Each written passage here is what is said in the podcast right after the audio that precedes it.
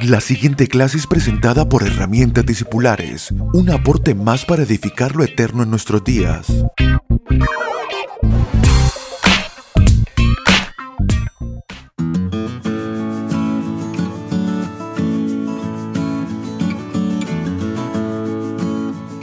Amados, qué privilegio poder llegar a ustedes con nuestra clase número 76 de herramientas discipulares y tal como habíamos comprometido en la clase anterior, hoy comenzaremos a trabajar sobre esta premisa, añadir a nuestra fe virtud. Esta fue la directiva del de, eh, apóstol Pedro, un apóstol ya anciano y en sus últimos eh, días de vida y, tiempo de vida dejándonos una riqueza extraordinaria, un consejo poderoso que sin lugar a dudas va a ayudarnos en nuestra madurez. Y él dice, añadan a su fe virtud. Comenzaremos con aquellas virtudes que tienen una gran presencia en el trato de Dios con nuestros corazones. Y esto lo podemos ver nosotros en qué sentido, en, aquello que eh, trabaja en nuestro ser interior, pero inevitablemente producirá un cambio, una repercusión en decisiones y en los vínculos con otras personas. Ezequiel capítulo 36, verso 26 dice, Os daré un corazón nuevo y pondré un espíritu nuevo dentro de vosotros y quitaré de vuestra carne el corazón de piedra y os daré un corazón de carne. Aquí vemos anunciado el nuevo pacto y la propuesta de Dios hacia nuestras vidas en donde podemos entender de que no solo Dios nos ha dado un espíritu nuevo que tiene que ver con la vida espiritual, la vida nueva que nos ha sido dada en Cristo Jesús, sino que también el nuevo pacto anuncia un nuevo corazón, un nuevo corazón, es decir, que el trato de Dios con nuestras almas es parte del Evangelio. No, el alma y el corazón no quedan exentos, no quedan de lado en el trato de Dios y de su Evangelio en nosotros. Dice 2 de Corintios 3:3, siendo manifiesto de que son cartas de Cristo expedida por nosotros, escrita no con tinta, sino con el Espíritu del Dios vivo, no en tablas de piedra, sino en tablas de carne del corazón. Y aquí vemos qué importancia tiene el corazón de carne con los vínculos, con los vínculos vivos del cuerpo. Todo esto va a suceder en nuestras vidas por causa del cuerpo de Cristo y de manifestar a Cristo en nosotros que nunca puede darse de manera individual. Cada vez que alguien dice yo quiero expresar a Cristo en mi vida, necesitará a otros, porque no puede ser Cristo expresado solo por mí como individuo, sino que Cristo solo puede ser expresado a través de la iglesia y eso nos requiere a nosotros con vínculos sanos, pero también madurando de acuerdo a la responsabilidad que cada uno tenemos asignada en el Señor. Vamos a comenzar hablando del perdón. Perdón es esa, es esa virtud que nos permite borrar las ofensas que otros producen en nuestros corazones. Vamos a comenzar con esta pregunta que es ¿por qué necesitamos perdonar? Hay por lo menos tres fuentes, grandes fuentes de motivación que a una persona puede llevarle a perdonar a otros sus ofensas. Comenzaremos con la primera que es el perdón me libera de las personas. Es decir, que cuando no perdonamos quedamos presos de aquellos que nos dañan y nos ofenden de tal manera que van a seguir gobernando nuestras vidas, pero esta vez por dentro. Es decir, esta es una de las peores esclavitudes que muchas personas viven, que no es la esclavitud de lo que una persona me hace externamente o hace con sus palabras en un momento determinado, sino que al no haber perdón, ese daño continúa y ese gobierno continúa en las decisiones que luego tomamos, que pueden ser decisiones evidentes o no, pero la falta de perdón siempre produce un gobierno de personas en nuestras vidas. Entonces, este enfoque nos provoca perdonar por un beneficio personal, o sea, yo perdono porque esto me hace bien a mí y, y de hecho, aunque pudiera ser hasta razonable y hasta sabio, es decir, si yo le digo a una persona perdone porque eso lo libera a usted, no es tan fácil llevarlo a la práctica. Es decir, si ustedes me preguntan a mí, cada vez, cada vez que yo he dado este consejo no me ha dado grandes resultados en cuanto al discipulado de una persona. Entonces es razonable, es entendible, pero tiene poca aplicación.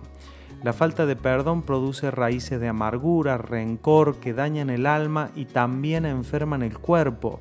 Entonces cuando perdonamos sinceramente, esa presión, esa angustia constante se quita y nos permite enfocarnos en cosas correctas. Entonces, sin lugar a dudas que el perdón nos redime tiempo, porque nos ayuda a invertir ese tiempo en, otros asuntos que sean más relevantes y además más productivos para nosotros. Entonces, nunca será el, rencor un medio para alcanzar resultados verdaderos en la vida. Ahora, el punto es eh, eh, que, realmente eh, yo podría entender y algunas personas dicen, pastor, yo quiero perdonar, pero no logro hacerlo. Entonces, Aquí podemos arribar a un segundo nivel que es el perdón que se produce entendiendo que también nosotros hemos sido perdonados por Dios. Jesús, no en forma de enseñanza, sino en forma de exposición, de producir una contundencia en cuanto a exponer al corazón humano,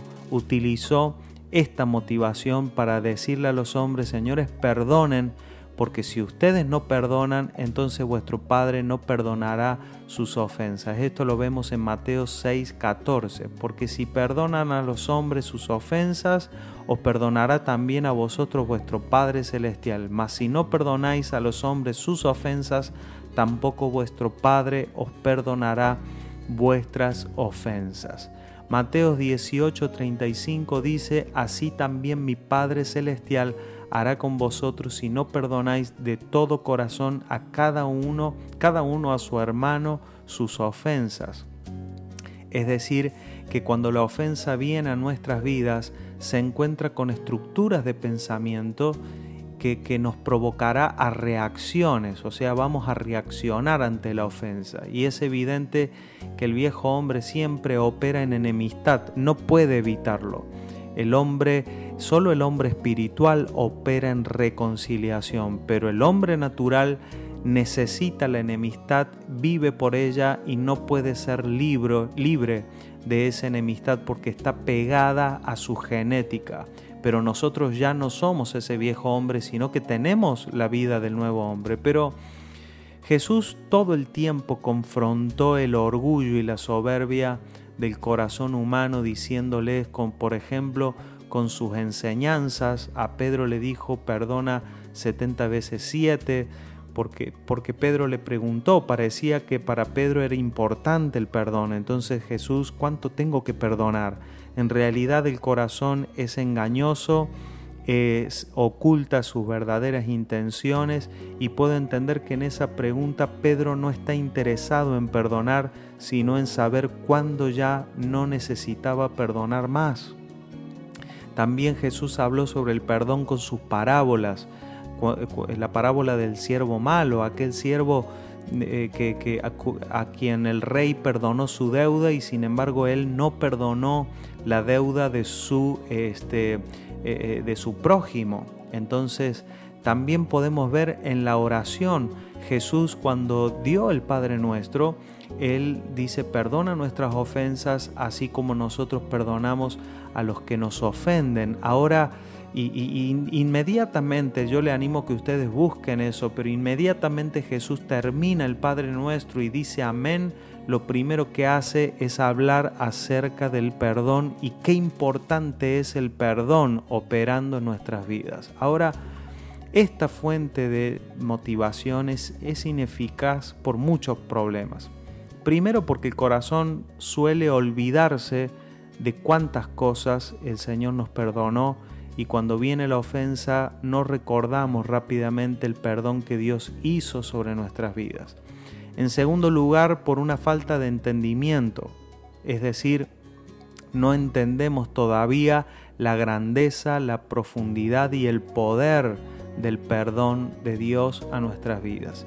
Y en tercer lugar, porque a veces el corazón cuando opera en su propia eh, justicia personal entonces eh, de pronto podemos, podemos juzgar que el daño que otra persona nos hizo a nosotros es mucho mayor que eh, aquellas cosas en las que nosotros nos hemos equivocado. Entonces, cuando una persona percibe este, esta enseñanza y dice, pero acordate de que Dios te perdonó a ti, pudiera el corazón, no digo que a veces los pensamientos sean así, pero el corazón opera el corazón de piedra opera en este, en este orgullo de, como diciendo, sí, pero yo nunca fui así de malo, yo nunca fui así, nunca hice semejantes cosas a otros, entonces sí Dios me perdonó, pero lo que esta persona me hizo, yo nunca se lo hice a nadie y allí se anula la capacidad de perdonar.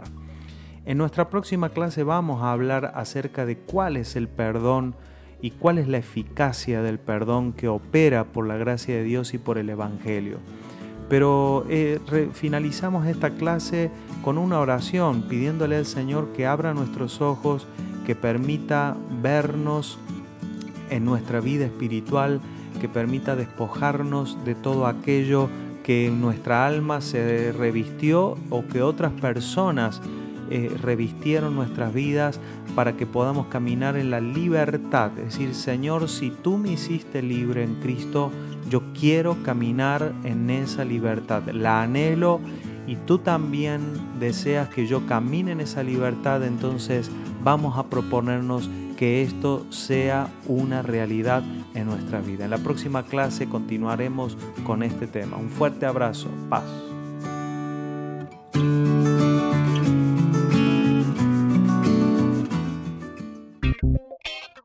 Puede comunicarse con nosotros a través de nuestra página web www.herramientadiscipulares.com o vía mail a herramientadiscipulares.gmail.com. Síganos a través de las redes sociales en YouTube, Facebook e Instagram como arroba Abel Gracias por estar aquí.